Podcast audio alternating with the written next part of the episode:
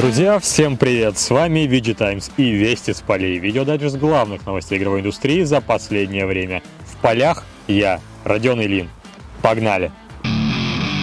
Apple представила iPhone 12 и 4 устройства в этой линейке. Мини, стандарт, Pro и Pro Max. Причем аппаратная часть у них общая. Итак, вот что нас ждет и чем ты будешь понтоваться перед друзьями. Чип A14 Bionic, как говорят в Apple, на 50% мощнее чипов других смартфонов. Поддержка сетей 5G со скоростью передачи до 4 гигабит в секунду. Как минимум две 12-мегапиксельные камеры с новыми сенсорами и оптикой. Запись видео в 4К и 60 FPS. Дизайн в духе iPhone 4 и 5. Плоские грани и островатые углы. Свободная от датчиков задняя крышка. Но характерная бесячая монобровь все еще на месте. Что интересно, мини и стандарт одинаковые одинаковы во всем, кроме диагонали экрана. 13,7 см против 15,5 см соответственно. Хотели флагман, который удобно держать в руке, так вот, это он. Модели с приставкой Pro компактными точно не назовешь. У обычный экран 16,5 см, а у Max версии превышает 17 см. То, что называется лопата. Камер у прошек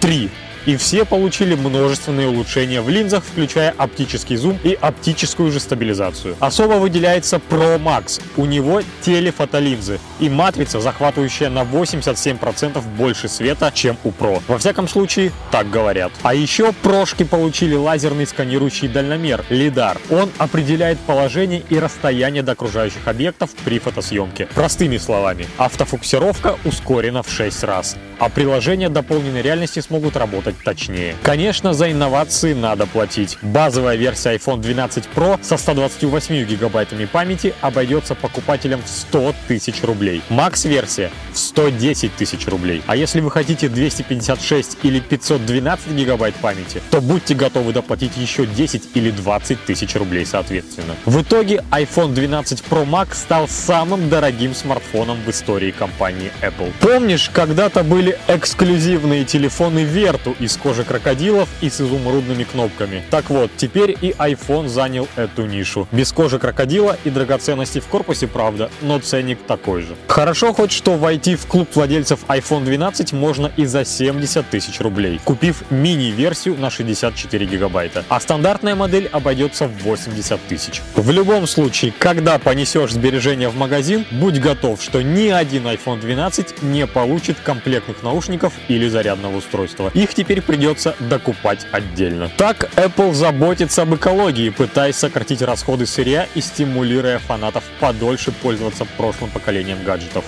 Короче, бабки они на тебе зашибают, но пи*** про экологию.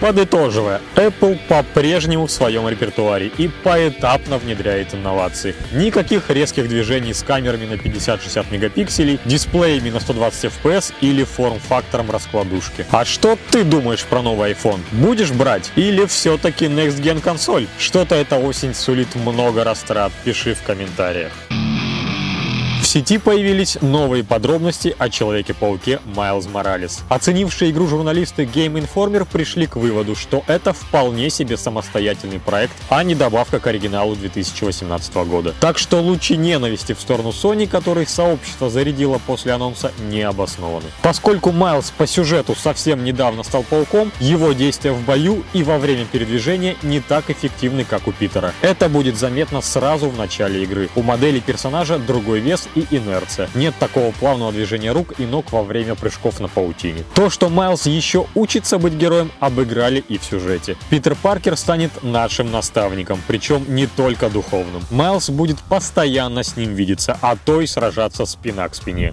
С такого боя как раз и начинается пролог, но вот поиграть за Питера не дадут. Само собой, раз герои сражаются вместе, способности у них должны отличаться. Так Майлзу придумали набор уникальных атак и гаджетов добивание он сможет проводить с потолка и стен. А вот удивило меня то, что при стелс-прохождении, если героя все-таки заметят, разрешается включить камуфляж и пропасть из видимости большинства противников. Не слишком ли Майлз силен? Может ему еще кнопку Press X to Win на грудь повесить?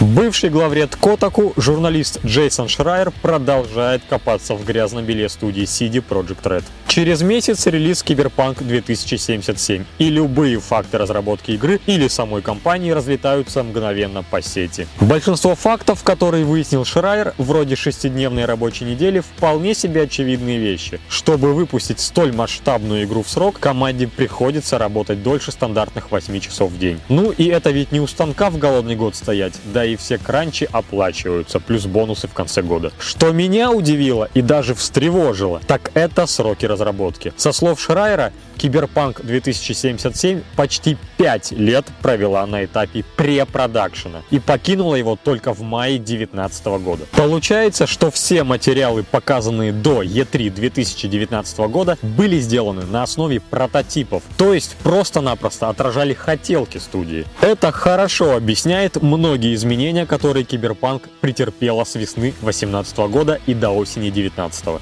Смена жанра с РПГ на ролевой боевик, усиление шутерной составляющей, удаление геймплейных механик и контента, переработка сюжета и многое другое. Ты и сам помнишь все эти новости. И хотя Шрайер утверждает, что студия все игры разрабатывала в таком ритме, включая тот же Witcher 3, я все-таки волнуюсь, ведь будь у студии 3-4 года на разработку, проект мог бы сохранить куда больше от оригинального видения геймдизайнеров. Тот же бег по стенам, например.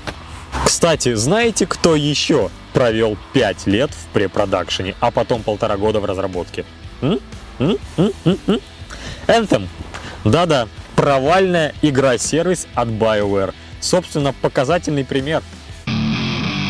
С главными новостями закончили, но знайте, мы работаем 24 на 7. И кроме новостей публикуем на VG Times превью обзоры, интервью с разработчиками и гайды. И не только. Иногда мы распаковываем коллекционные издания. В этот раз от FIFA 21. Узнать, что EA положила в большую коробку из черного картона, можете по ссылке в описании. Спойлер. VG Times, как и Тьюри, Анри играет под номером 14. И второй прикольный лонг о том, как телевидение обманывает зрителей, подменяя реальную хронику кадрами из видеоигр. Не секрет, что в играх спецэффекты покруче, чем в реальной жизни. И когда эффект эффектных реальных съемок нет, телевизионщики вспоминают батальные сцены из шутеров от первого лица. Подборка самых известных зашкваров от российского и западного ТВ в нашей статье. Вот теперь точно все. Майк дроп.